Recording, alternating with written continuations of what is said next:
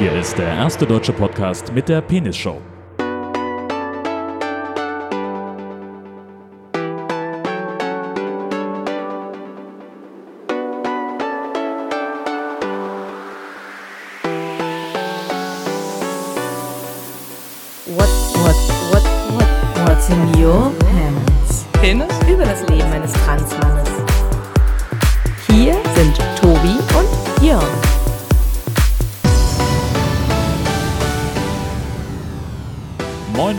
herzlich willkommen beim zweiten Kieler Podcast-Tag und zur 41. Episode von What's in Your Pants, dem Podcast mit Transaffinität.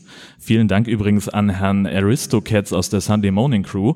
Äh, Der hat uns diesen Begriff, unser cheesy Trans-Wortspiel für diese Folge ähm, gestiftet. Das kommt aus dem Peri-Rodan-Universum und äh, da geht es um die Strangeness, ein relativer Wert, der das Maß der Unterschiedlichkeit der verschiedenen Universen im Multiversum angibt.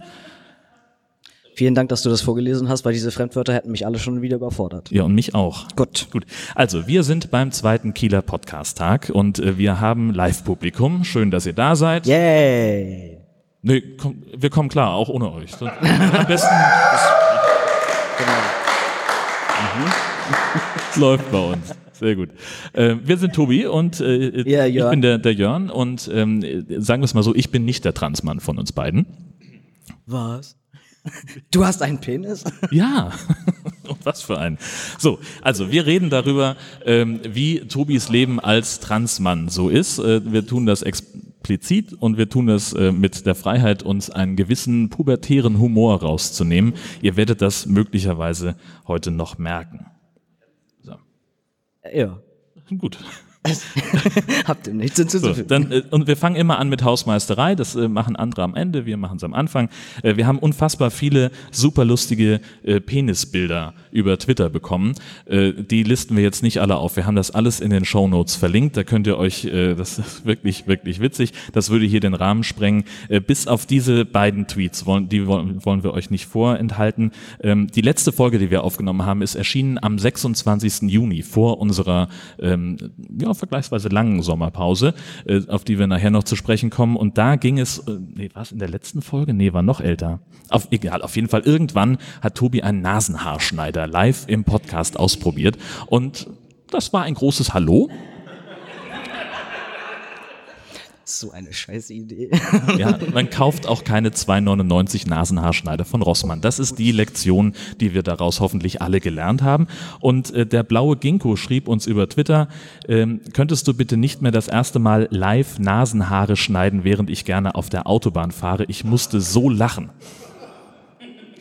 Da dachte ich dann auch wieder, wir haben auch vergessen, ähm, wir müssen das wieder öfter tun, so Sicherheitshinweise aussprechen.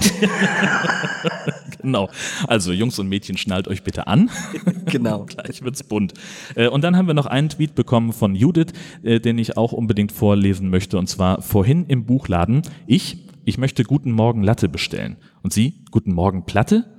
Nein, sagt äh, Judith, nein, Latte. Und die Dame tippt, ach, Sie meinen Latte! Wie Guten Morgen Latte!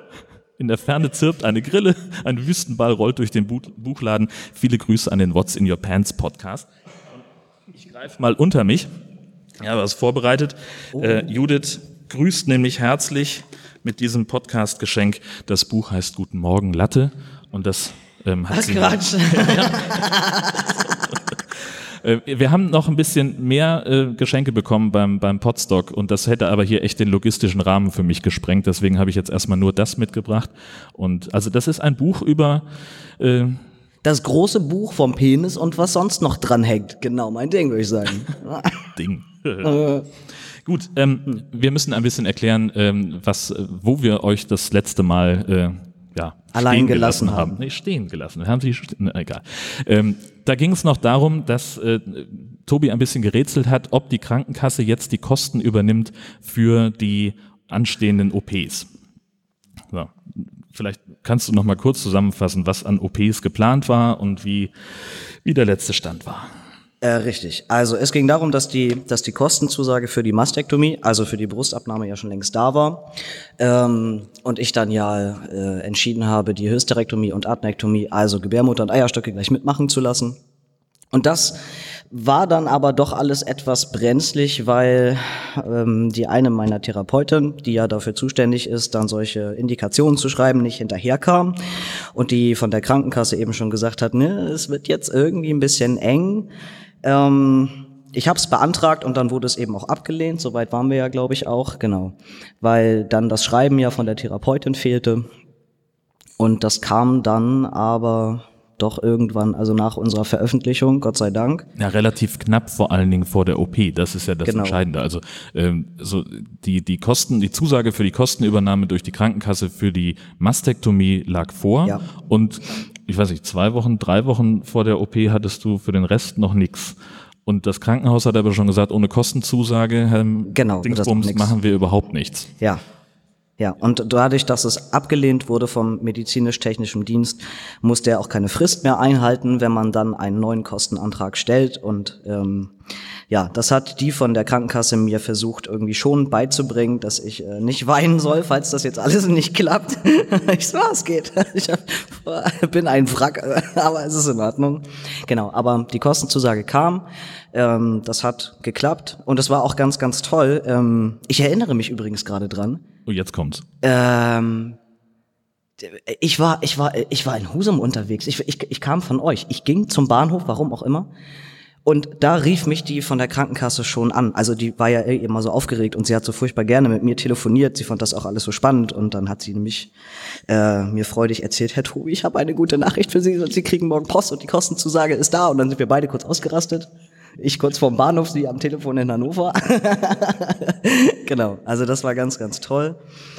Ähm, ja, und ähm, was ich ein bisschen ein bisschen blöd fand, ähm, war, dass diese Therapeutin, mit der ich ja zwischendurch auch so meine Schwierigkeiten hatte, weil immer dann, wenn es ernst wurde, klappten ja irgendwelche Sachen nicht, mh, dass, dass die mir dann irgendwie später nochmal also äh, geschrieben hat, eine E-Mail, die mir sehr übel aufgestoßen ist.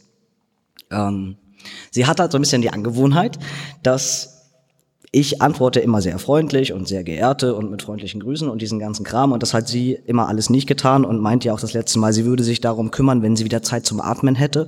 Was mich prinzipiell als Patienten überhaupt nicht interessiert, wann sie atmen kann und wann nicht. so viel mal zum Thema Kompetenz.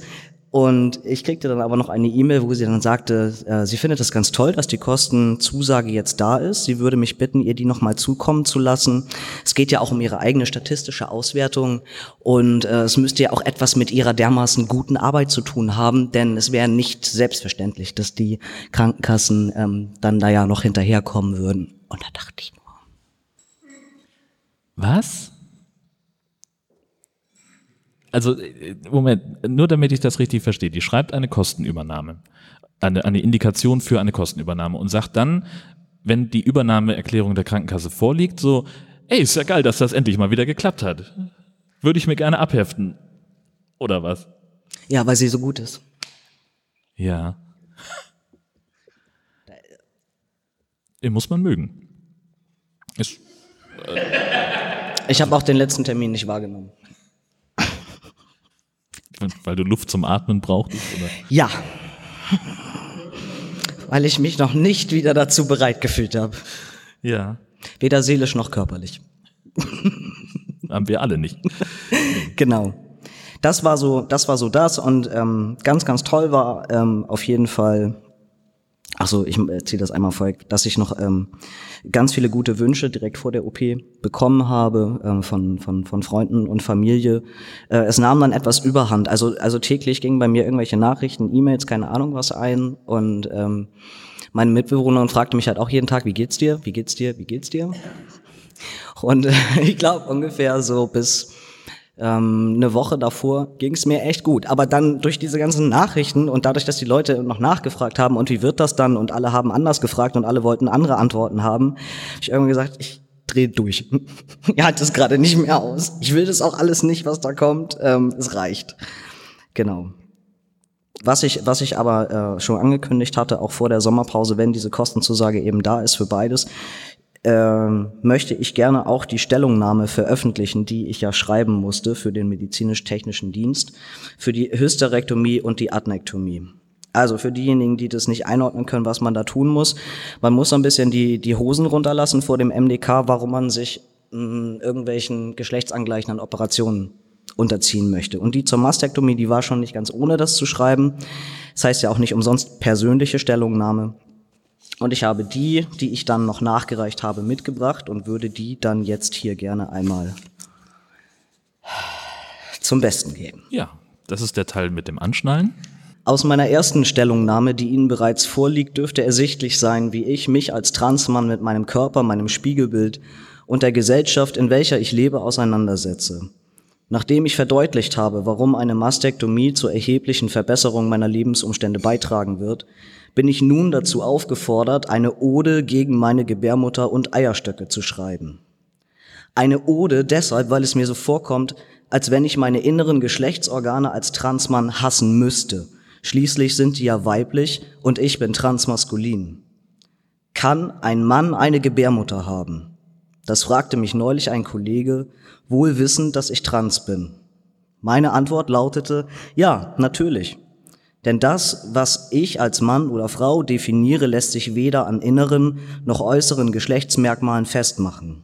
So gesehen könnte ich meine Organe auch behalten, denn sie haben mir ja nichts getan. Sie sind vollkommen gesund und auch wenn es sich um einen Standardeingriff handelt, so bleiben doch immer gewisse Risiken.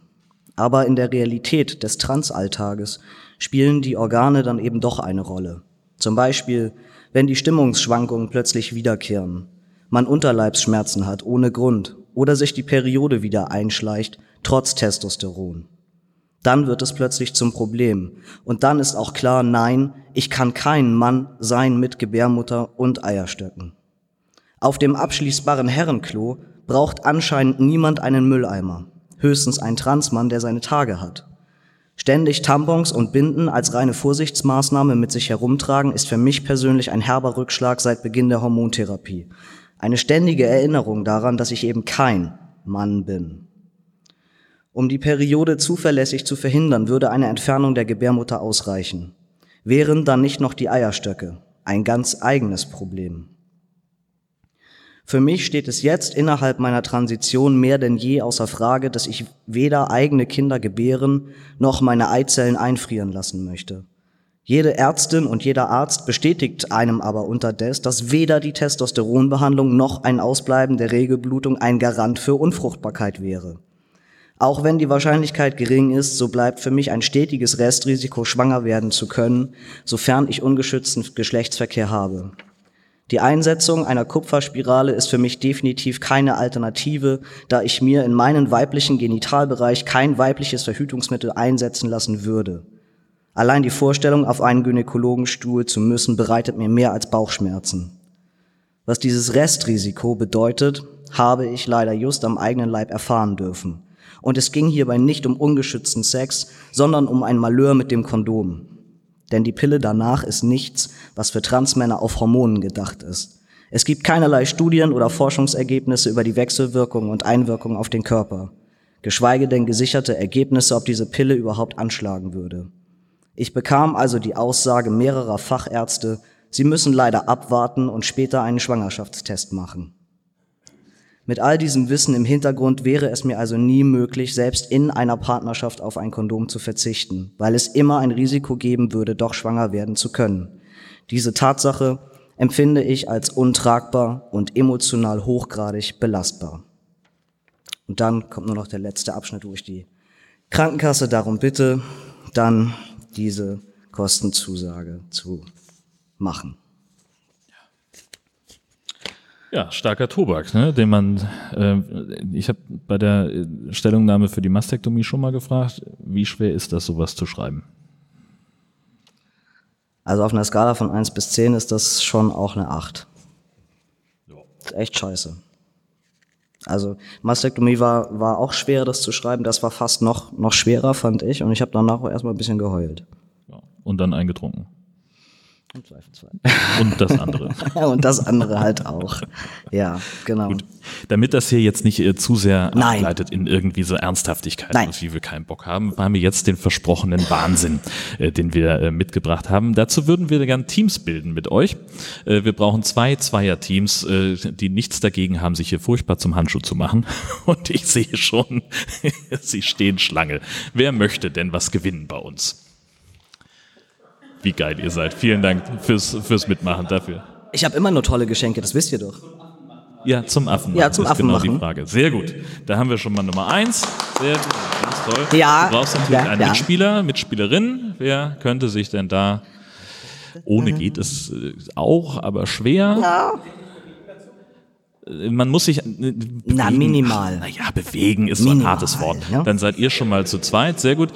Und wir können es aber auch, wir kriegen es auch hin, dass wir, dass ihr beide alleine spielt. Denn Was? so, pass auf, dann kommt doch am besten erstmal nach vorne. Kommt doch einfach erstmal daher. So, warte, haben, wir, haben wir ein Handmikrofon? Machen wir mal bitte einen Hand. Es, ja, genau. Ja, ja, ja, ja. Vielen Dank für diesen wichtigen Sicherheitshinweis. Äh, es ist ein, ein äh, penisförmiges Dings mit einem äh, Gummiband, äh, das man sich äh, vor die Stirn schnallt. Du bist jetzt im Prinzip das Peniseinhorn. Und wenn du vielleicht so zwei bis drei Schritte noch zurückgehen könntest, in, einfach so in diese Richtung, denn Martin hat jetzt die Aufgabe, es ist ein Ringewerfen. Ihr tauscht ja, gleich auch noch. Es wird noch getauscht. Das heißt also jetzt bitte nach der Reihe die Ringe über. Es sieht so wunderbar aus, wie du den äh, Gummipenis in die Luft sprichst. Äh, Das ist vollkommen egal. Am besten nacheinander werfen, dann wird es einfacher. Trommelwirbel. Penis. Das war viel zu weit und viel zu hoch. Also da. Ja, da, der gilt. Der, Der gilt, gilt, der, der gilt. gilt, der war also, drauf. Der war drauf, der ist nur runtergefallen. Also einer. Einer reicht. Okay, dann bitte jetzt tauschen und wenn wir vielleicht jemanden finden, der die Ringe aufsammelt, denn mein Kabel ist nicht lang genug für alle. Genau. Sehr gut. Einmal den. Und dass ihr auch vielleicht, wenn du wieder hierher kommst, Florian, dass ihr ungefähr weit auseinander steht. Okay, dann geht's jetzt los. Viel zu niedrig angesetzt. War der drauf oder ist er abgeprallt? Ja, dann dachte ich mir. Ich Gut, also eins zu eins steht es jetzt. Äh, prallen immer wieder ab. Es ist aber auch so schwer. Oh. Ja, also es, ist, es bleibt beim 1 zu 1. Ah, ja, Ja. Also, euer Applaus. Vielen Dank. Ihr könnt euch fast wieder hinsetzen. Ich glaube, die haben beide einen Preis verdient, neben dem Applaus, den gigantischen. Vielen Dank. Und es gibt Preise. Kommt doch bitte nochmal hier eure Preise abholen. Tobi kann nur sehr schlecht aufstehen, weil er so Ja, alt ja, ist und ja, so ja. klapperig. ja, genau. Ähm, Beachtet bitte die neutrale Verpackung. unbedingt. Ich Wir habe geben schon Mühe, einen Hinweis darauf, worum es geht. ich, ich hab mir Mühe gegeben. Äh, ist jemand von euch Single? Beide haben die Hand gehoben. Perfekt. Dann gebe ich dir mal das. Genau, ein großer weißer Umschlag für Martin. das. Macht es bitte nacheinander auf, damit wir es auch sehen. Florian fängt an. gerne hab's extra gerne zum Publikum gucken. Und kenntlich gemacht. Schwarz eingepackt, in Folie verschweißt. Ganz neutral. Ein durchsichtiger Karton mit einem. Uh, eine Klingel, ein Ring for Sex. Jemand wird dein Flehen hören. Mal gucken, wer, wer das hören wird. Vielen Dank fürs Mitspielen schon mal. Und jetzt macht Martin seinen großen weißen Umschlag auf, auch neutral eingepackt.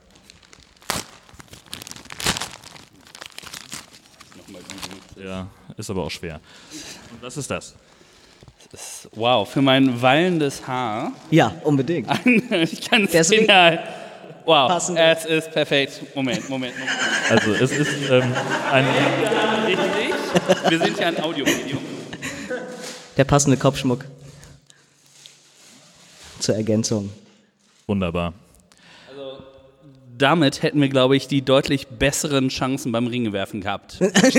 Denn es ist ein rosafarbener Haarreif mit so ein bisschen Fell und oben sind zwei kleine Penisse an Federn, an Sprungfedern, die lustig hin und her wackeln. Ja. Vielen Dank. Nochmal einen großen Applaus für euch beide. Ganz, ganz großartig. So, jetzt kommen wir dazu.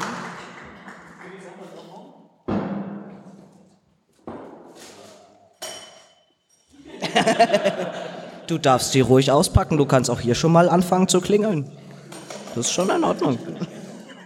So, Dann, so, und jetzt sind wir ja wieder. Und dann und dann und dann und und dann und dann und dann und dann. Äh, denn in der Sommerpause ist ja ein bisschen was passiert. Ähm, denn äh, nach der Kostenübernahme steht die OP. Das war auch Teil unserer, unserer Sommerpause. Ähm, Tobi geht ins Krankenhaus. Das Genau. war eigentlich so das, äh, das Aufregendste. Richtig, Fast. genau, ja. Also wir haben alle mitgefiebert. Um das, um das irgendwie, also mal in einem Satz zu machen, es war ungefähr so, Pizza, OP, sterben, sterben, Pizza, heulen, nach Hause. Das ist so die grobe Zusammenfassung. Okay, also um das nochmal äh, ein bisschen deutlicher äh, zu machen. es, also äh, ihr hattet auf jeden Fall, ihr wart zu zweit in, in diesem Krankenhauszimmer und das war ja, also so, ich war zwei Tage nach der OP da, es war, also ihr habt euch ganz gut verstanden, hatte ich den Eindruck, und ihr habt ständig Pizza bestellt. Ja, das auch schon genau. vor der OP offenbar. Ja, ich dachte mir ja, vor der OP noch einmal richtig gut essen. Man weiß ja nicht, wie es danach so weitergeht. Und hätte ich gewusst, wie es danach weitergeht, hätte ich keine Pizza bestellt. Weil?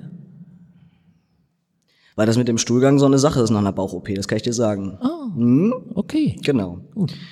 Das sind dann so die, die anderen Nettigkeiten, die, äh, die man dann im Nachhinein erfährt. Also es ist auf der Station definitiv, also es ist ja eine gynäkologische Station gewesen, aber der Arzt ist eben sehr bekannt dafür, ähm, dass der viele Transmänner operiert und dann gibt's eigentlich nur zwei, drei Zimmer für die Frauen und dann gibt es drei Zimmer, wo nur Transmänner sind. Also wenn du da über die Station läufst, ständig läuft da einer rum, der gerade ähm, frisch ankommt, der gleich nach Hause geht oder der gerade aus dem OP kommt oder der schon zwei Tage da ist. Es Ja. ist immer alles voll, also es ist ein Kommen und Gehen. Das ist unfassbar. Das ist echt krass.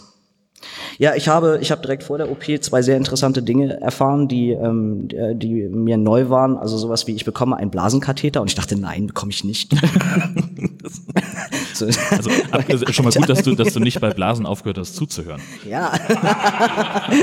Blasen, was? Bin ich dabei? Aber ja, ja, ja, aber ähm, gut, da wurde dann gesagt, der wird irgendwann gezogen und ähm, das wäre auch alles nicht so schlimm, aber ich habe eh nichts gemerkt, aber also 48 Stunden wollte ich gar nichts mehr, deshalb kann ich mich da auch nicht dran erinnern. Aber was spannend war, ähm, war auch, dass ich, dass ich über einen Tubus beatmet wurde während der OP. Ähm, habe ich auch gesagt, nein, das möchte ich nicht. Meinte der Anästhesist, das kann ich mir nicht aussuchen, weil das mit der Narkosedauer zusammenhängt. Also sobald eine OP über, über drei Stunden geht oder was er sagte, oder über vier, ähm, muss man über einen Tubus bearbeitet werden, falls irgendwas dann passiert. bearbeitet. Was? Beatmet. Beatmet. Aber habe ich bearbeiten gesagt? Bearbeitet. Geil. Entschuldigung. Was? Ah. Also mein, ich habe vorhin schon zu, Jörn gesagt, mein, ähm, Ja. das, mein Wortschatz, es wird ganz, es wird immer schlimmer. Entschuldigung, es, es tut mir leid. Ich schäme mich wirklich. Ja, und dann Ähm, kam der große Tag. Äh, Ich muss einmal vorher, das war am letzten Abend, das war, das war noch so eine Murphy's Law Geschichte. Also, mein Bettnachbar und ich, wir wollen dann eben abends ins Bett. Am nächsten Tag sollte es ja losgehen. Und ähm, es war so dieses, ich ziehe meinen Binder jetzt das letzte Mal aus. Ein allerletztes Mal nach zwei Jahren täglichen Brustabbindens Freiheit. Und was ist mir passiert? Dieses Scheißteil hat sich so in meinem Piercing-Ohrring verheddert, dass ich mir den Ohrring halt rausgerissen habe. Es hat alles geblutet. Ich stand vorm Spiegel, mein Bettnachbar war gerade draußen auf Klo, er kommt wieder rein, ich so, nein und nein und nein und nein und nein und nein, er, was, was, was, was, und ich so, ich Blut, Blut, Blut, Blut, Blut. ein wahrhaft magischer Moment der Freiheit.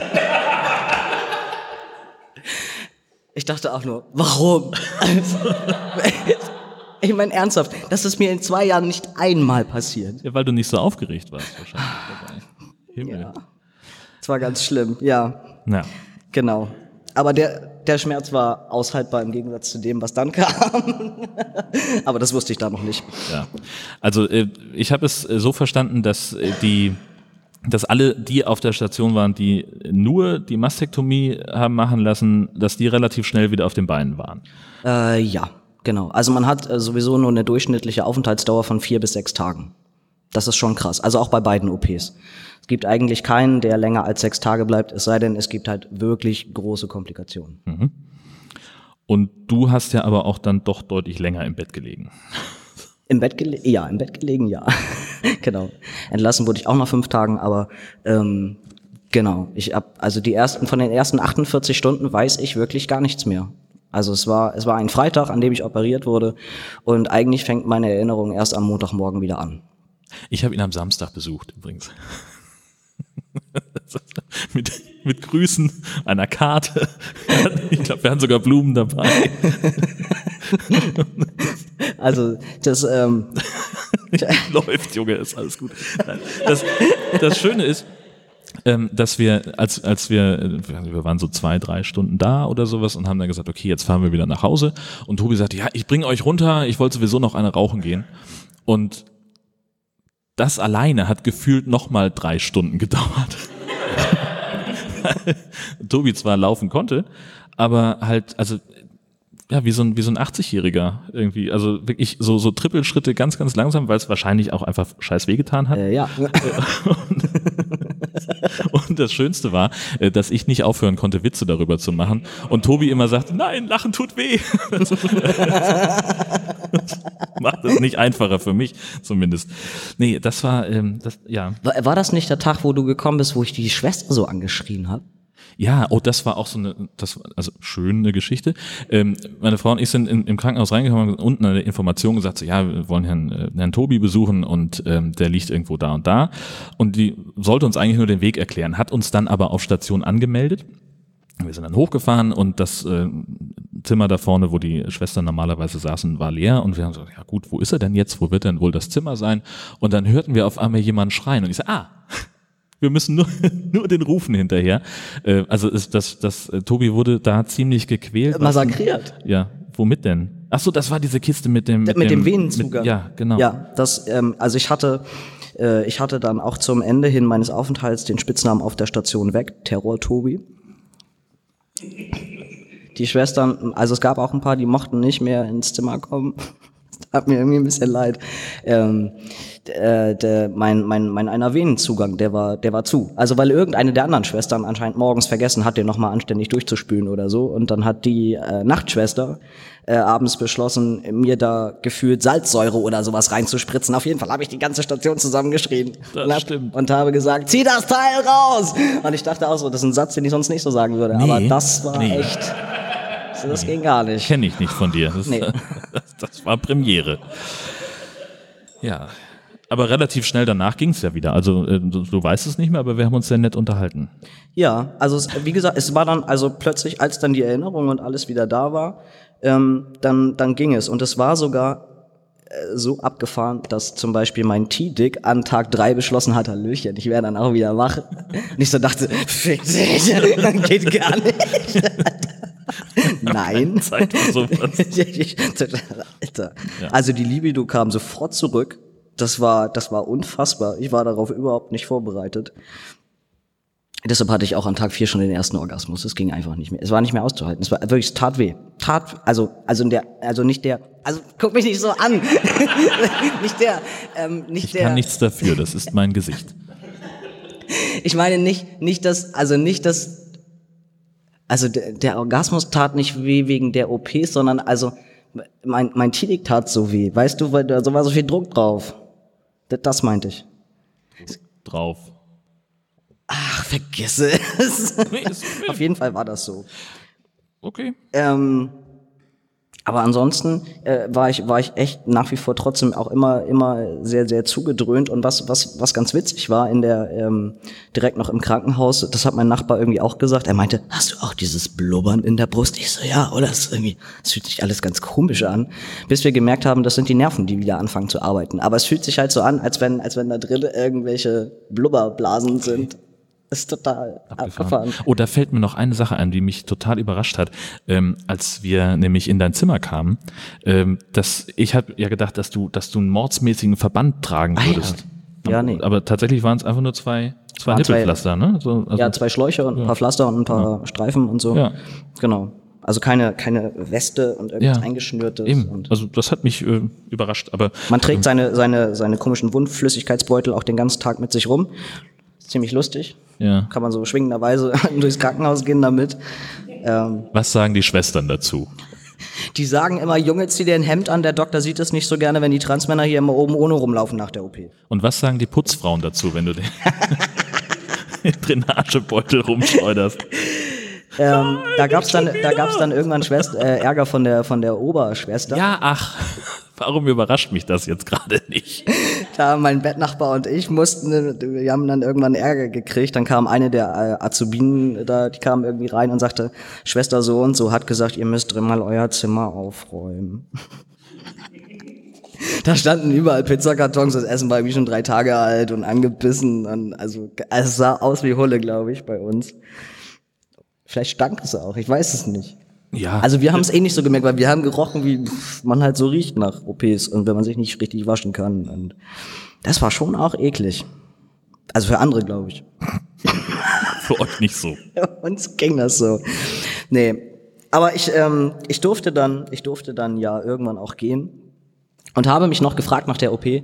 Ähm, da, was, also ich fand das irgendwie eher witzig, dass ich so dachte, hm, komisch, ich hatte jetzt ja auch eine OP im Bauchraum und da wurden mir innen Organe rausgenommen.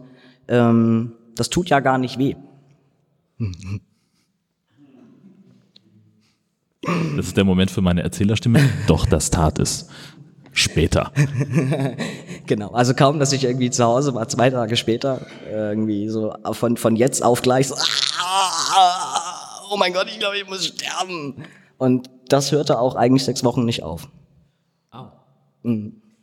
Also das war, ist das normal? Also hast, hast du da irgendwie mal nachgefragt, ob das immer so ist oder ist das ich habe wieder ich so ein hab ja Tobi-Special? durchaus, äh, genau, also ich stehe ja drauf, ein bisschen in die Vollen zu langen. Ähm, ich hatte nach der OP schon erhöhte äh, Entzündungswerte und auch eine massive Beule. So direkt über der über der Narbe, wo auch der Oberarzt sagte, ähm, ich habe ihm irgendwie das Wochenende versaut mit meinen scheiß Blutwerten. Er so, was da los? Ich so, keine Ahnung, da ist so eine Beule. Ähm, und diese Beule kam halt irgendwie wieder, trotz jeder Menge Antibiotika. Und man wusste halt nicht so genau, was ist das und was wird das und wo entwickelt sich das so hin. Und ähm, das war halt äh, wahnsinnig schmerzhaft. Ähm, und zwar deshalb, weil der, diese ganzen sieben Meter Darm, die laufen da ja auch so durch die Gegend. Und wenn man halt was isst und sich der Darm bewegt und da drin hat man so ganz aktuelles Narbengewebe, dann tut das einfach echt weh, wenn der Darm da immer so gegenstößt. So, das ist einfach, das ist wahnsinnig unangenehm und wahnsinnig fies. Ähm, damit ähm, fing ich dann also an, mich zu Hause auseinanderzusetzen. Und ähm, ich kann auch ganz ehrlich sagen, ich glaube, ich habe mir fast drei Wochen lang jeden Tag mehrere Einläufe verpassen müssen, weil mein Darm in keinster Weise kooperativ war. In keinster Weise. Ganz im Unterschied zu sonst? Oder was soll das jetzt heißen? Ja, wo man ja zumindest noch einmal am Tag vielleicht drüber reden kann, äh, dass man sich irgendwie mal gut miteinander versteht. Ne? Aber also nach, in dieser Post-OP-Phase, mm -mm. mein Darm hat beschlossen, mache alles nicht mehr. Findet er alles doof. Ich gesagt, alles gut. Dann eben anders. Dann ziehen wir jetzt andere Methoden auf. Also ich habe eben auch ein Antibiotika nach dem nächsten gekriegt. Ich muss ja ständig auch zum Arzt. Ähm, und eins hat mal angeschlagen, eins dann wieder weniger. Und äh, also ich glaube, meine Darmflora ist auf die nächsten zehn Jahre hin absolut tot.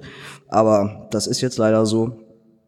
Ähm, es war auch so relativ zügig zu Hause. Ich konnte ähm, das, also da macht man sich vorher keine Gedanken drüber. Ähm, Dieser Schnitt von der Hysterektomie, der sitzt direkt, wie man so schön sagt, in der Bikini-Zone, damit das ja später so schön unauffällig ist. Bedeutet aber auch, dass jeder verdammte Schlüpper, den man hat, jede Boxershorts, jede Jeans, alles sitzt da drauf. Träumchen. Das heißt, meine Mitbewohnerin durfte erstmal für mich ein bisschen XL-Unterwäsche einkaufen gehen. Ich trage normalerweise S, falls es irgendwen interessiert. Äh, und so ein paar äh, richtig legere Sweatpants in L. Ähm, es war ja auch alles die Zeit, wo wir draußen jeden Tag gefühlt 40 Grad hatten. So viel mal dazu. Also für den Kreislauf auch total super. Wenn, Aber man, gut, dass du den Binder nicht mehr tragen musstest. Hey! ja, genau. Da habe ich auch in dem Moment total dran gedacht, wie toll das ist. Also ich lief die ganze Zeit Positives. ähm, sehr unattraktiv in, in meiner, in meiner XL-Unterwäsche rum und selbst die hat noch geschmerzt. Also jedes kleinste bisschen Stoff da irgendwo auf der Haut. Ich bin, ich bin halb ausgerastet.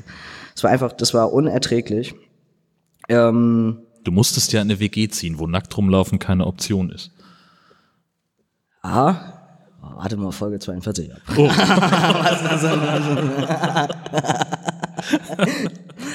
ähm, auf jeden Fall äh, war, äh, kann ich kann ich irgendwie sagen, dass dass sich die dass sich die Fähigkeiten so nach und nach äh, langsam wieder ein bisschen eingestellt haben. Also ähm, in der in der zweiten Woche danach konnte ich mal wieder so Sachen tun wie äh, Zähne putzen, ohne dabei ständig mit dem Kopf so hin und her zu wackeln. Also weil auch so eine Bewegung, ähm, das war es war nicht machbar. Es war einfach nicht machbar von von den Armen her. Ach so, weil du, ja, ach ja, na klar, weil Genau. hier an den, Also, an den Brustmuskeln ja auch äh, dran rumgearbeitet Und wurde. glaubt nicht, wofür man die überall braucht. Also, also, oder auch die Bauchmuskeln. Das ist un, das ist unfassbar. Ich durfte ja auch acht Wochen lang ähm, nicht, also nicht über Kopf arbeiten oder heben oder irgendwas. Hätte ich aber auch gar nicht gekonnt, weil ich kam, ich kam nur so hoch. so. Und ich krieg also jetzt auch die Arme immer noch nicht ganz hoch. Ähm, so dass auch die erste, die erste Achselrasur, das hat irgendwie, weiß ich nicht, vier Wochen gedauert, dass ich da mal einigermaßen ein bisschen überhaupt rankam, weil ich die, weil ich die, weil ich die Arme gar nicht hochgekriegt habe. Und Axel hat sich so gewehrt. Bitte. Entschuldigung. Und während das oben eigentlich immer besser wurde und immer netter verheilte und ich da auch ein bisschen stolz drauf war, wurde das unten eher schlimmer. Und zwar auch so schlimm, dass ich damit nochmal ähm, dann doch ins Krankenhaus bin. Äh, weil ich dachte, das nützt mir jetzt nichts, wenn ich zu einem normalen Frauenarzt gehe und der sagt, naja, wir müssen da vielleicht doch nochmal was aufschneiden, kann ich auch gleich ins Krankenhaus gehen. Also auch da wieder den kompletten Jackpot gezogen und zwar angefangen mit, mit einer Ärztin und ihrer Assistenzärztin. Und ich habe noch gesagt, ich gehe nicht auf den Stuhl. Ich gehe da nicht drauf. Komme, was da wolle, ich gehe da nicht drauf. Sie macht also alle Untersuchungen, die sie irgendwie machen kann, um mir dann zu erzählen, das Ergebnis ist uneindeutig. Sie muss noch mal den Oberarzt holen und ich soll mich bitte gedanklich schon mal darauf einstellen, dass gleich etwas ganz Schlimmes passieren wird. Und ich dachte nur.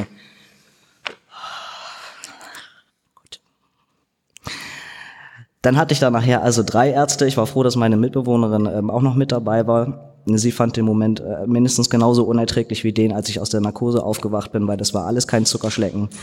Äh, und natürlich musste ich auf diesen Stuhl und er hat ganz furchtbare Dinge mit mir angestellt und er hat ganz furchtbare Dinge in mich reingesteckt, von denen ich gar nicht wissen will, wie lang sie waren, weil ich eigentlich auch nichts gefühlt habe. Also ähm, keine Ahnung. Ich, ich habe Aurea nur gefragt, wa- was die da gemacht haben. Ich habe keine Ahnung, ähm, aber, aber es war ganz, ganz, ganz, ganz schlimm. Äh, der Arzt sagt aber, es sieht alles soweit gut aus. Und darauf muss ich auch nach wie vor so ein bisschen äh, vertrauen. Es ist immer noch nicht, immer noch nicht ganz in Ordnung, aber mh, dass das Narbengewebe anscheinend sauber ist und dass die Entzündung, die da drin ist, die fließt halt jetzt so langsam ab.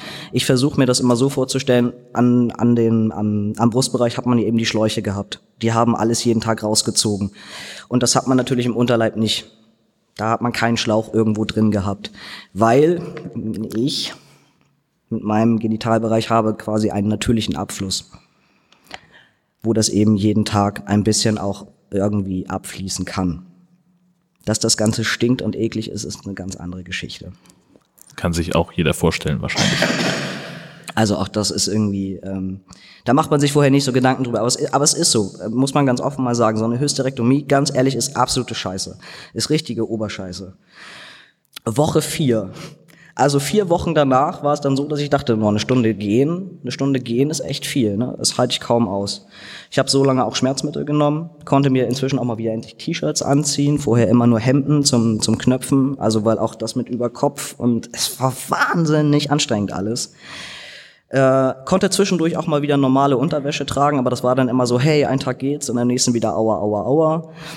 Bei der Blutung war es auch so, also dass ähm, man, verliert nach der Hysterektomie eigentlich auch viel, viel frisches Blut zwischendurch. Also das heißt viel, also alles in Maßen. Ähm, ist nicht zu vergleichen mit einer mit einer Regelblutung. Aber dieser Geruch, der wurde dann faulig. Also dann wurde das, dann hat das so ein Level erreicht, wo ich selber dachte, ich finde mich selber so eklig, so abstoßend, dass ich das gerade nicht, ich hab's kaum ausgehalten, diesen, diesen Geruch. Meine Mitbewohnerin hat mir versichert, das ist gar nicht so schlimm, aber ich glaube, man selber findet das dann noch zehnmal furchtbarer. Ähm, ich habe versucht, nach fünf Wochen die erste kleine Autofahrt zu machen, und zwar nur so vom Discounter-Parkplatz zu mir nach Hause und bin schon an der ersten Kurve gescheitert, weil ich nicht in der Lage war, krafttechnisch das Lenkrad überhaupt nach links oder nach rechts zu drehen. Also geradeaus fahren war kein Thema oder freihändig. Guck mal, was ich kann. und auch das Kuppeln unten so im Fußbereich, das hat auch ganz schön gezogen. Da dachte ich, okay, das äh, kann ich mir wohl ein bisschen abschminken. Ähm, die Beule wurde dann auch wieder größer, also nach fünf Wochen wurde die auch nochmal größer. Dann gab es also auch wieder die schicke XL-Unterwäsche und das war so ein ewiges Hin und Her, dass ich irgendwie echt dachte, oh, ich habe keine Lust mehr, ich habe keine Lust mehr. Ich lag also jeden Tag nur zu Hause, hab die Decke angestarrt, ähm, habe Amazon Prime genossen und ähm, mir ist eigentlich echt auch also ich bin vor, vor, vor Langeweile halb gestorben, aber körperlich konnte ich nichts machen, weil ich auch ständig noch Schmerzen hatte. Dann war es nach sechs Wochen so, dass meine Brustnarben sich plötzlich dazu entschlossen haben, dass sie irgendwie alle aufgehen möchten und auch mal vor sich hingenässt haben. Und ich dachte, oh, ich, oh, so, bis gestern war alles noch gut. Und, ähm, und dann plötzlich geht das los. Das liegt daran, dass dann die, ähm, die Fäden sich alle langsam auflösen. Das ist alles normal, es ist alles gut. Aber es sind halt, ist es nicht. Es ist, also es ist gut, dass das passiert, Genau, aber es ist ja aber trotzdem es ist trotzdem, ne? es ist trotzdem blöd in dem Ja. Moment. Ich hatte dann auch ein relatives Tief, muss ich ganz ehrlich sagen, und war total dankbar. Ähm, ich werde die Person jetzt hier namentlich nicht erwähnen, weil wir das auch nicht abgesprochen haben, aber ähm, ich habe dann ein Telefonat mit, mit einer Followerin geführt. Es hat, es hat sich irgendwie so plötzlich ergeben über, über Ecken, ähm, weil die nämlich auch eine Hysterektomie hatte und bei der ist auch nicht alles glatt gelaufen. Und ich war einfach so am Boden und ich musste einfach dringend mit irgendwem reden. Und es tat so gut. Und ich weiß nicht, wie lange wir telefoniert haben, zwei Stunden. Ich mich einfach nur ausgekotzt über diese ganze Scheiße und ähm, ich war ihr wahnsinnig dankbar und sie hat mir versichert, dass das alles in Ordnung ist und dass niemand gesagt hat, ich muss nach sechs oder nach acht oder nach zehn Wochen wieder fit sein, sondern dass es auch drei Monate dauern kann, was wir nicht hoffen wollen, aber ich habe es jetzt ja auch schon fast voll. Ähm, und dass das alles, dass das eben alles in Ordnung ist. Und dann hat sie eine sehr spannende Frage gestellt. Da meinte sie zu mir, sag mal, hast du deinen Gebärmutterhals eigentlich noch? Ich so, mein was? Tobi und Anatomie ist ein ganz eigenes Kapitel. Ich so, Gebärmutterhals raus. Die so, ja, ja, aber Gebärmutterhals? Ich so, keine Ahnung, müsste ich den Arzt mal fragen. Weil Sie muss doch wissen, was die da rausgeschnitten wurde. Ich so, ich weiß, ich habe da irgendwas angekreuzt und, und das Ding ist, ich habe auch bis heute keine Antwort auf diese Frage. Auf die Frage, was du angekreuzt hast? Ob ich dieses Ding noch habe. Ach so. Hm. Tja, Ich weiß jetzt auch nicht, was ich machen soll. ja, nochmal fragen? Kann man das? Was frage ich? Frage ich, frage, was frage ich dich? Ja, eben, genau. Was fragst du mich? Kann Was, man das erfühlen, Jörn? Weißt du das? Ich weiß ja nicht mal, wie das. Naja, auf jeden Fall muss ich mich darum noch mal kümmern, aber ähm, anscheinend habe ich ihn nicht mehr, glaube ich. Warum, Aber ich weiß es nicht. warum glaubst du das? Ähm, ich glaube, es geht darum, dass wenn, wenn, also wenn Frauen Frauen operiert werden, dann ähm, wird der wohl nicht rausgenommen, aber bei Transmännern wird das gemacht. Und das hat irgendwas damit zu tun, wenn man später einen Aufbau haben will. Also dann würde eh alles komplett leergeräumt werden. Und deshalb. Und dann hat irgend so ein Typ in dieser Gruppe, also ein Transmann, hat dann auch so einen Zettel gepostet und meinte, ja, also bei mir sah das so aus. Und dann waren da so Kreuze von wegen ne, Mastektomie und Hysterektomie und dann so dü- dü- dü mit Unterpunkten und Gebärmutterhals soll erhalten bleiben oder nicht. Und ich guck da so drauf und denk, das habe ich nie gesehen. Kann mir nicht. Naja. Ab wann, also, äh, okay, du weißt es nicht mehr, aber äh, kann es sein, dass sie dir das untergeschoben haben, als du schon auf Drogen warst? Vielleicht. Ich kann mich da echt nicht dran erinnern. Ja. Überhaupt das müssen nicht. die doch wissen im Krankenhaus. Ja, ich habe auch, ich habe auch eine Schwester gefragt, die sagte, sie kümmert sich drum, hat noch ein Kuss-Emoji hinterhergeschickt, ist vier Wochen her, keine Ahnung. Kuss-Emoji. Ja, nee, gut. Wie gesagt, die mochten mich ja auch sehr gerne dort. Ja, Vielleicht liegt es daran. wahrscheinlich liegt's Ich habe ja daran. immer nur rumgeschrien. Ah, Diggi, wir hängen ein bisschen. Wir müssen uns ein bisschen ranhalten, weil Okay. unsere Zeit uns davonläuft. Ja, ist kein Problem. Ich bin gleich fertig. Gut. ähm, nach sechs Wochen ist es endlich passiert. Darauf habe ich jeden Tag gewartet. Also, was, was ihr vielleicht nicht wisst, ähm, aber man ist, ähm, sobald man zu Hause ist, dafür zuständig, jeden Tag die Wunden selber zu versorgen. Das ist manchmal sehr zeitaufwendig, manchmal auch sehr schmerzhaft. Aber man hat ja Zeit. Aber man hat ja Zeit. Man hat ja auch sonst den ganzen Tag nichts zu tun. Genau, wenn man nicht im Bett liegt. Ähm, und dieses ständige Pflasterwechseln auch jeden Tag, das reizt die Haut. Also wenn, wenn ihr das schon mal gemacht habt, irgendwie über sechs Wochen jeden Tag ein Pflaster auf die gleiche Stelle zu kleben und es wieder abzuziehen und solche. Gibt nicht wenige, die entwickeln da eine Pflasterallergie. Komisch. Komisch. ähm, und ich war sehr dankbar, als dann endlich irgendwann der Schorf von meinem Brustwarzen abgefallen ist. Weil das bedeutet, sobald der ab ist, kann man mit den Pflastern aufhören. Ähm, und das war auch dringend notwendig irgendwann, weil dieser Juckreiz auch tagsüber und nachts der wird, der wird unerträglich. Also der wurde auch immer schlimmer von Woche zu Woche. Ähm, das war schon immer alles krebsrot und ich dachte, oh, ich bin auch kurz vor der Pflasterallergie, aber ich muss das jetzt irgendwie aushalten. Ähm, die Gefahr ist natürlich nach wie vor viel zu groß, dass sich dann irgendwas entzündet, sich da Bakterien drin versammeln äh, und eine dicke Party feiern oder solche Geschichten. Und ich hatte auch nach wie vor ganz, ganz große Angst, dass meine Nippel eben nicht angewachsen sind und vielleicht auch abfallen. Also bis zu dem Tag, wo der Schorf irgendwann abfällt, weiß man nicht, sind die Nippel noch dran oder sind sie nicht da? So, Und müssen wir jetzt irgendwie, also Trommelwirbel und Also es, es, es sieht gerade so aus, als wenn sie, also sie sind beide sogar sichtbar. Ähm, es gibt das Phänomen des schüchternen Nippels, das finde ich total süß. Es gibt einige, da dauert das ein paar Monate. Ähm, der eine ist, sieht definitiv gut aus, der andere, ich glaube, der braucht einfach nur noch ein bisschen länger, um, um abzuheilen. Aber sie sind beide auf jeden Fall dran und sie sind auch beide durchblutet. das ist gut. Das ist gut. Sehr gut. Also, das, genau. Da habe ich mich auch jeden Tag viel drum gekümmert, habe das auch immer alles schön gestreichelt. ja, Durchblutung anregen. Ach so, ja, ja, klar. Hallo? Nee. Was denn? Alles. Wenn ich niemanden habe, der mir die Brust streichelt, muss ich das halt selber machen. Entschuldige bitte. ähm, ich war auch, ähm, das war jetzt gerade letzte Woche, da war es ja sieben Wochen her, da war ich das erste Mal wieder unter Menschen. Also, es war ganz, es war ganz aufregend für mich. So, Und für die rausgehen. Menschen erst. Und für die Menschen erst. Ich war völlig überfordert dann, weil die sprechen einen dann auch so an und hey, und wie geht's dir? Und ich so, äh. ähm, und habe dann aber auch festgestellt, also es gibt schon Dinge, die gehen nach wie vor nicht. Ähm, also ich stehe eine Viertelstunde so auf der Stelle und merke dann, oh, Schmerz. So, und das zieht dann immer noch echt im Unterleib, muss ich mich halt wieder hinsetzen. Sitzen oder liegen ist nach wie vor am allerbesten. Ähm, hab's auch dann total übertrieben. Also als ich da unter Menschen war, also weil dann, hier, willst du Alkohol? Ja, klar. Äh, Ende vom Lied war, dass ich mir zu Hause das Ganze hab mehrfach durch den Kopf gehen lassen. Mehrfach. Hat dich denn keiner gewarnt? Der Abend war so nett. Ich, ich weiß auch nicht, wie das passiert ist.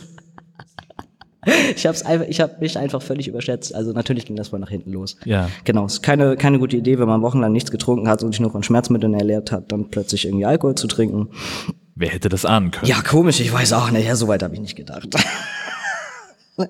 ähm, ich habe auch Testosteronnachschub gekriegt, total Yay. gut. Genau, das kam dann auch zwischendurch, es hat mir sehr geholfen, also auch stimmungstechnisch mich wieder ein bisschen hochzuziehen. Und ich dachte noch so, auch vor einer Woche, ähm, ich kann inzwischen wieder äh, normale Unterwäsche tragen. Nach sieben Wochen konnte ich dann also zumindest das wieder anziehen. Äh, klar drückt es noch ab und zu, aber es ist in Ordnung. Und dann kam so der Gedanke, dann wurde ja vom Arzt gesagt, nach, nach sechs bis acht Wochen darfst du wieder Sex haben. Ja? Dann war ich in Woche sieben und dachte, Penetration, ganz ehrlich, ey, no way, irgendwas steckt da niemand in mich rein. Wer hätte das gedacht? Ich hätte das gedacht. Ich hätte das gedacht. Ich nicht. Ja, ach. Ich nicht. ich dachte so, ist ja furchtbar. Also es war, es ging fast schon in, es war fast schon eine Penisaversion.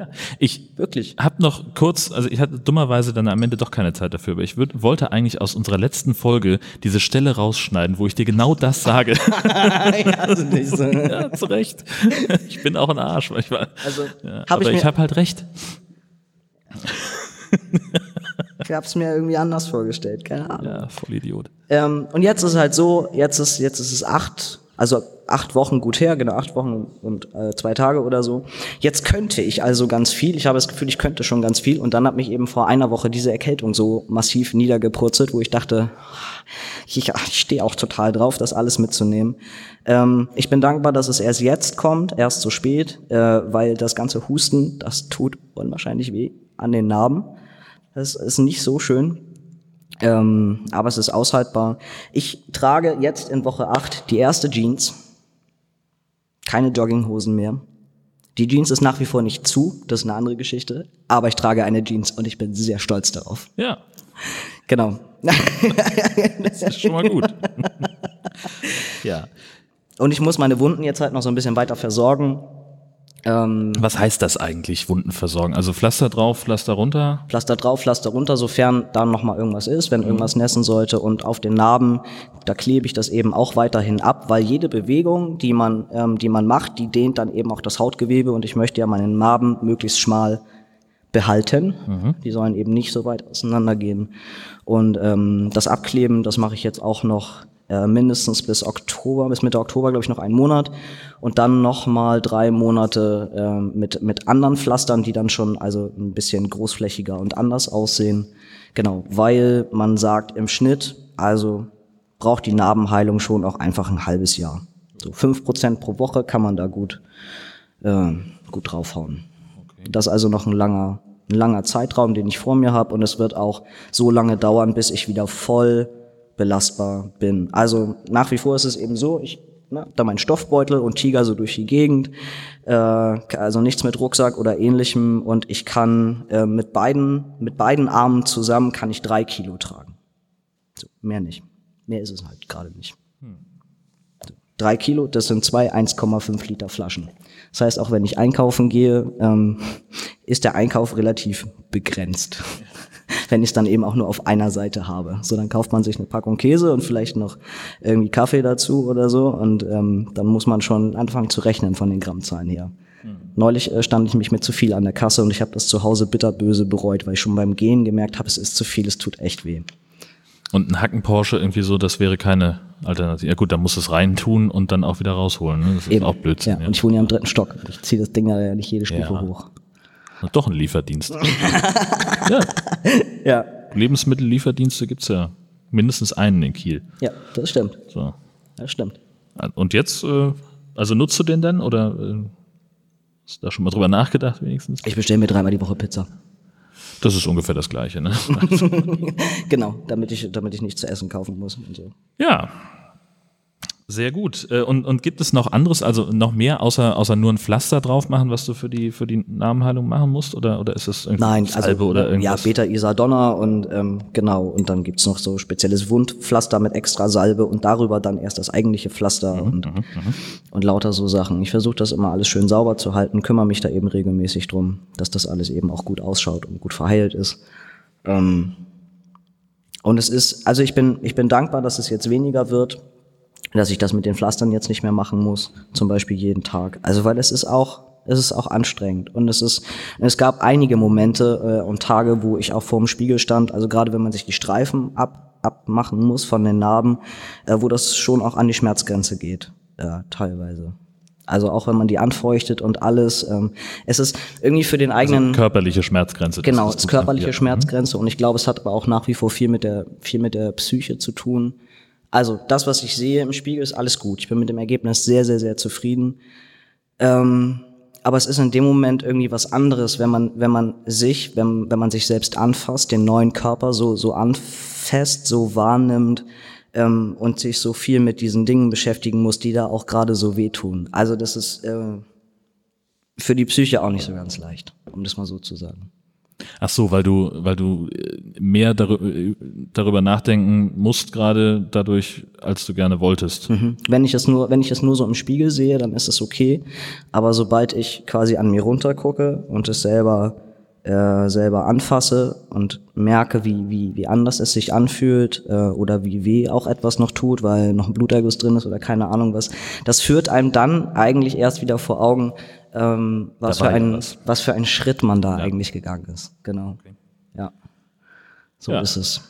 Und das wird dich jetzt noch eine ganze Weile begleiten. Gibt es irgendeine Prognose, wie lange das dauert, bis du zumindest schmerzfrei bist? Da irgendjemand was zu gesagt? Ich meine, also ne, du hast ja erzählt, dass du äh, jetzt irgendwann dann wieder anfangen wirst. Hamburger Modell heißt Mhm. irgendwie wieder Eingliederung wenige Stunden. Gibt es da irgendeine Also ich, Zeithorizont? ich gehe davon aus, dass also dass eine volle körperliche Belastbarkeit wieder, also lass uns mal 2019 drüber reden, so Januar. Gib mir mal ein halbes Jahr und ich glaube, dann ist das wieder alles so wie vorher, dass ich weiß, egal was für eine Kiste auf der Arbeit ich irgendwie in die Hand nehmen muss, dass das definitiv weder hier weh tut noch da weh tut und dass ich eine Stunde in der Gegend rumstehen kann auf der Stelle und mir nichts irgendwie groß weh tut. Ich glaube, das wird schon auch alles noch ein bisschen dauern. Ähm, also auch jetzt mit dem Hose zu kriegen, keine Ahnung, wie lange das noch dauert, bis das, bis das alles so funktioniert. Naja, Sind ja aber jetzt also es gibt zwei auch Monate. nicht, dass irgendjemand gesagt hat, das wird wahrscheinlich noch so. Ne, okay. Ist alles okay und ich habe da jetzt auch jetzt die Ruhe weg. Jetzt ist es okay. Ähm, das Körperliche haben wir besprochen. Wie ist denn das, äh, ich sag mal, kopfmäßig? Abgesehen von der, von der Erinnerung sozusagen, da war ja mal was. Ähm, und, aber führen diese, diese ganzen Schmerzen irgendwie dazu, dass du irgendwas bereust daran? Äh, ja. Hättest du irgendwas nicht machen wollen? Ja, genau. Also zwischendurch, zwischendurch gerade, also was die Hysterektomie angeht, habe ich zwischendurch mindestens viermal so einen Moment gehabt, wo ich dachte, warum habe ich das gemacht? Er mich wirklich, also weil ich, weiß, weil ich es nicht mehr ausgehalten habe. Ich dachte, was habe ich mir, was habe ich mir dabei bloß gedacht? Warum habe ich mir das angetan? Diese Organe waren verdammt noch mal gesund und jetzt habe ich keine Ahnung, ob ich jemals wieder überhaupt äh, anständig gehen kann, ähm, anständig aufs Klo gehen kann, ob ich jemals wieder eine normale Hose oder irgend, also es war, es war so furchtbar. Ähm, und ich habe wirklich versucht, da dann gegen anzugehen und mir zu sagen, Tobi, du musst das jetzt aushalten. Es ist einfach postoperativer Schmerz. Du musst da durch. Du musst das jetzt irgendwie aushalten. Zähne zusammenbeißen. Ähm, das wird irgendwann auch wieder gut. So, und das waren, waren genau diese Momente, wo ich dann dieses äh, Telefonat hatte mit der Followerin. Also weil ich wirklich, ich konnte nicht mehr. Ich konnte wirklich nicht mehr. Ähm, und ich weiß jetzt, also im Nachhinein ist man ja immer schlauer, ist ja grundsätzlich. Und so wie mein Körper das eben auch verkraftet hat und ich weiß, dass ich ein anderes Schmerzempfinden habe als andere Menschen, eben auch ein wesentlich höheres, ähm, zwei OPs wären besser gewesen. Also das eben auch zu trennen. Das, was ursprünglich ja Mal- auch mal der Plan war. Natürlich hat das jetzt auch Vorteile, klar. Und dann kann man immer sagen, hey, du hast es hinter dir, ähm, musst es auch nie wieder machen und tüdelüdelüd. Aber es ist eben auch ganz schön viel. Also wenn, wenn da oben alles weh tut, dann tut unten alles weh. also da habe ich mir ähm, auch eine, eine super Kombi ausgesucht. Ja, echt klasse. Ähm, aber ich denke jetzt, wie gesagt, acht Wochen später, es ist okay. Ich muss das jetzt irgendwie nur aushalten. Ähm, und dann wird das irgendwann. Dann wird das gut. Also ich, ich bereue es nicht wirklich, aber die Momente, die hatte ich definitiv. Darüber werden wir dann auch in ungefähr zwei Wochen noch einmal reden, wenn es heißt äh, What's in Your Pants Folge 42. Für den Moment soll es das jetzt erstmal gewesen sein, live on tape vom zweiten Kieler Podcast-Tag. Danke, dass ihr alle da wart, dass ihr zugehört habt. Wir sind raus.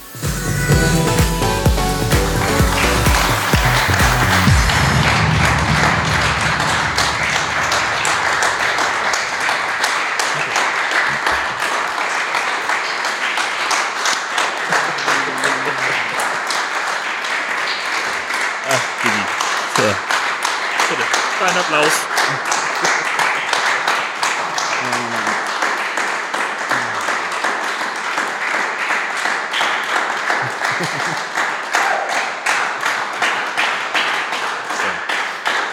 Oh, hört auf jetzt.